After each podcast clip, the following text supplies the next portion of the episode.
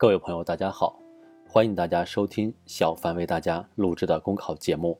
节目文字版下载，请关注微信公众号，跟着评论学申论。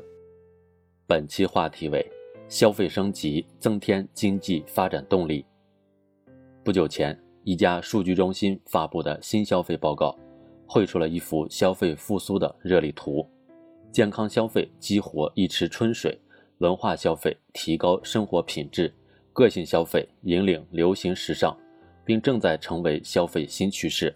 这些消费热点和消费趋势，让小康生活的画卷更加缤纷多彩。民以食为天，百姓餐桌反映小康成色。生活中一句“吃了吗”，既是富有人情味的问候，也反映出吃饭问题在人们生活中的重要性。如今，媒体调查发现。以前围着餐桌转的柴米油盐酱醋茶，正转变为网购收快递、移动扫一扫、手机点外卖等。拿舌尖上的味道来说，营养餐、健身餐、儿童餐各取所需，见证了从缺吃到好吃再到会吃的变化。团购、外卖、点评环环相扣，折射出移动互联网带来的方便快捷。几十年中，中国的家庭餐桌告别了票证时代的单调和匮乏，美食的口感越来越有层次，生活的味道也越来越有滋味。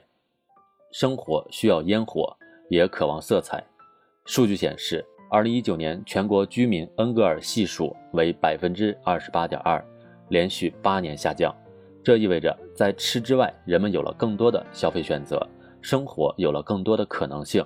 今天观察普通人的消费习惯，就能发现，飞机票、高铁票一键下单，随时随地就能开启一场说走就走的旅行。国货潮牌下单包邮，满足年轻人的时尚需求。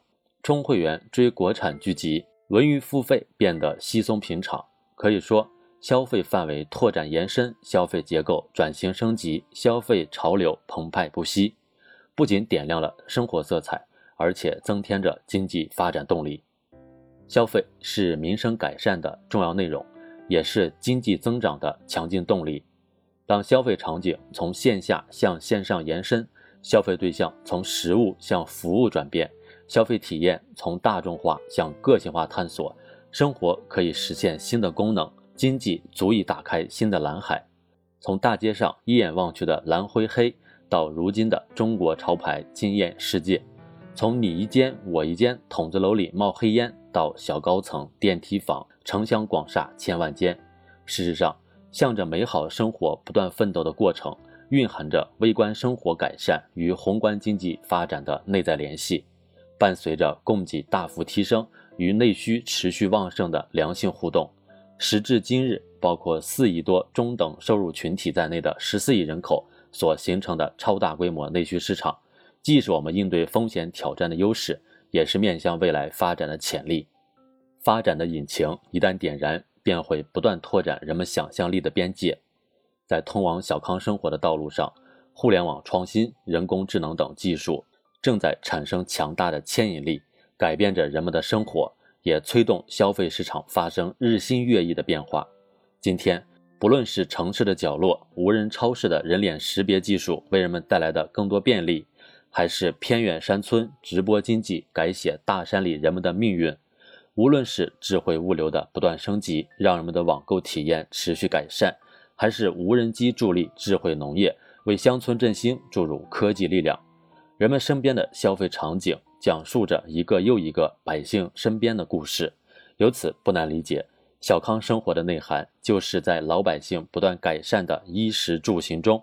就在每个地方日新月异的发展里，如今全面小康的美好生活画卷正徐徐展开，向更灿烂的明天进发，朝更亮丽的未来奔跑。我们信心满怀。本节目所选文章均来自人民网、求是网、学习强国。申论复习，请关注微信公众号，跟着评论学申论。